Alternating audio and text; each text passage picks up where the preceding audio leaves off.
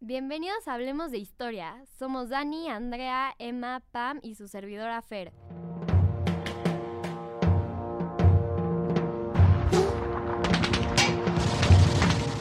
Bueno, el día de hoy, en nuestro capítulo, hablaremos un poco sobre la Primera Guerra Mundial, que fue, datos curiosos, la vida de los civiles durante esta y las repercusiones que tiene hoy en día.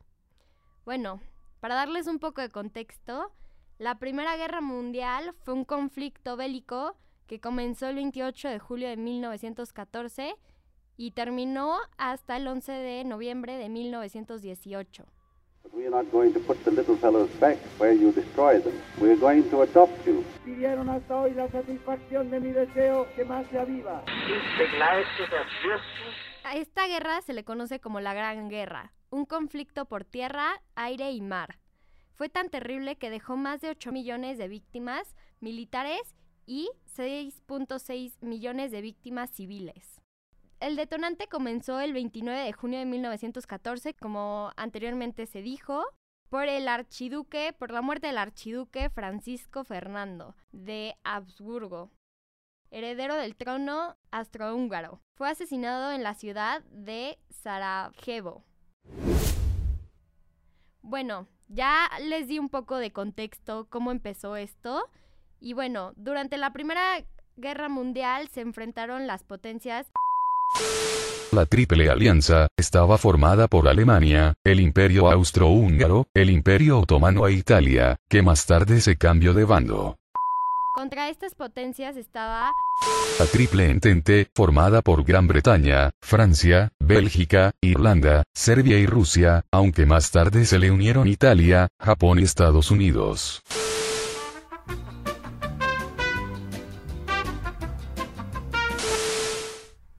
Y bueno, ahora hablando un poquito más de la vida de, las, de los civiles mientras sucedía la Primera Guerra Mundial, pues como dato interesante, un tercio de los de los muertos en la guerra de la Primera Guerra Mundial fueron civiles. Entonces, este, pues esto es un dato muy impactante porque muchos podemos pensar que los que murieron fueron eh, soldados, pero no, también muri- murieron muchas personas, muchos civiles.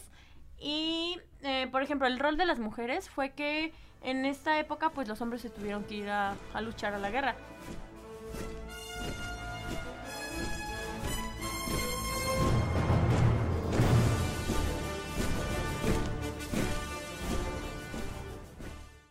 Entonces ellas se tuvieron que encargar de, pues, de los trabajos, de los roles que hacían los hombres antes de la guerra. Por ejemplo, entraron masivamente a las fábricas de municiones, también se encargaron de los trabajos más duros en el campo y del sector de servicios en las ciudades, como por ejemplo los medios de transporte, servicio postal, incluso servicio médico. Y también los niños eh, ayudaron, bueno, participaron inconscientemente en la guerra. Por ejemplo, en el otoño de 1917, en los colegios de Reino, Unido, eh, se reclutaron grupos escolares y de Boy Scouts para recoger castañas de la India. Se lograron re- recolectar 3.000 castañas, 3.000 toneladas de castañas de la India, las cuales se emplearon para fabricar acetona, el cual era un componente esencial de propulsor sin humo para proyectiles y, y balas. Eh, en cuanto a la comida, pues obviamente el, eh, el, la- el abastecimiento fue un grave problema, ya que había falta de comida, de ropa, eh, de combustible, de carbón, y pues todo esto trajo varias, este, varios problemas. Eh, de hecho, eh, a, a inicios de la guerra, muchas mujeres asaltaron tiendas y almacenes, eh, acaparando productos alimentarios que no tardarían en desaparecer del mercado, y durante estos cuatro años de guerra la calidad de vida se vio gravemente deteriorada debido a la escasez, y esto mm, creó la alza de precios, un racionamiento de comida y también incluso un mercado negro de comida. O sea, así de difícil estaba conseguir alimento. Eh, y la población tenía a su alcance pienso de ganado, que el pienso de ganado era la comida seca que se le daba a, pues, a las vacas. Entonces pues era una situación muy triste. Eh, las personas tenían que hacer cola desde las 4 de la mañana hasta la tarde para conseguir alimentos. Aparte la temperatura era inferior a los 0 grados centígrados. Incluso varias mujeres morían en la fila.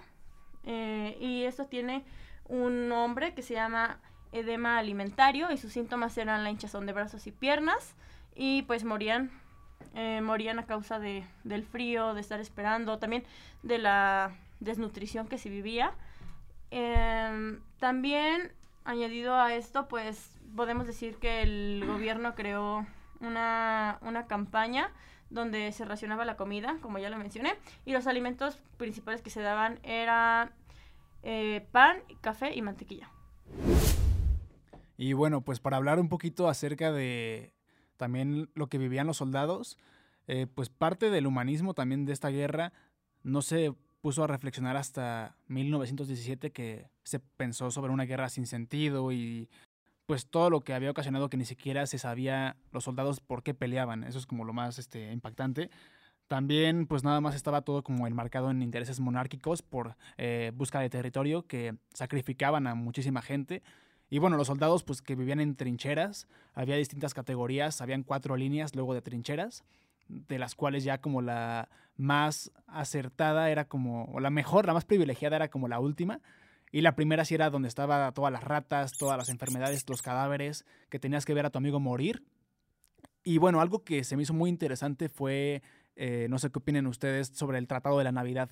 Imagínense que ahorita estamos aquí los cinco reunidos y pasa que estamos grabando un podcast y que al día siguiente ya no eres como mi compañero de aquí de cabina y te tengo que matar.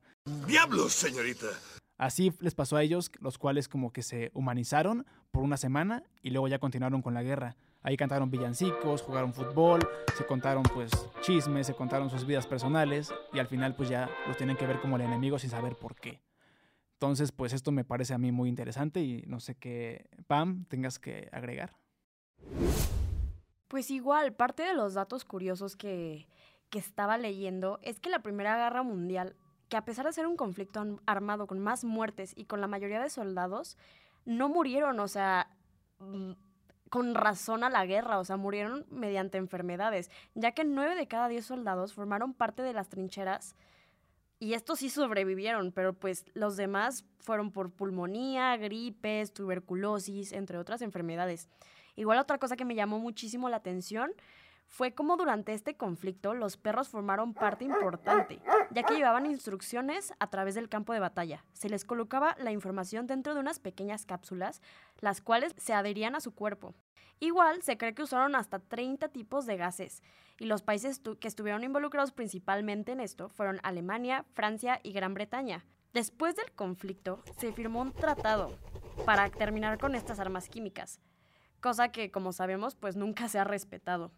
Igual otro dato hablando de, esta parte humana, tenemos eh, uno, que, uno muy importante que destacar que es Edith Cavell, que ella fue una enfermera británica que salvó la vida de muchísimos soldados, sin importar el bando. Lamentablemente, después de que ayudó a 200 soldados aliados a escapar de la ocupación alemania de Bélgica, fue arrestada y ejecutada por el pelotón de fusilamiento en Alemania. Hello, darkness, my old friend. I've come to talk with you. Y bueno, también algunas de las repercusiones que trajo la Primera Guerra Mundial es que gracias a ella surgieron nuevas naciones porque pues cayeron los cuatro grandes imperios y surgieron países como Estonia, Letonia, Lituania, Finlandia, Polonia y también Hungría. También en 1919, como consecuencia del Tratado de Versalles, se creó la Sociedad de las Naciones Unidas, el cual pues su objetivo era mantener la paz tras la guerra y organizar las relaciones internacionales entre los países, que pues posteriormente fallaron, pero al menos ahí fue como el primer presidente de la Organización de las Naciones Unidas, la ONU. Y también un dato muy interesante es que se formaron las bases de la cirugía plástica, porque em, gracias a la Primera Guerra Mundial pues había un aumento muy grande en el número de lesiones faciales. Entonces en 1917 entra Harold Gillies, que fue un cirujano, y el cual desarrolló el método de los colgajos, en el cual pues consistía en eh, la replantación de carne eh, para generar nuevas, nuevos tejidos y células humanas. Fue muy interesante y dio paso a lo que es la cirugía eh, facial actual. Muchísimas gracias a todos. Y pues ahora sí que tocamos de todo, ¿no? Desde qué fue lo que pasó hasta datos curiosos, ¿no? y temas o circunstancias más Más puntuales. exacto. Hoy muchas gracias a todos por escucharnos y los vemos el siguiente.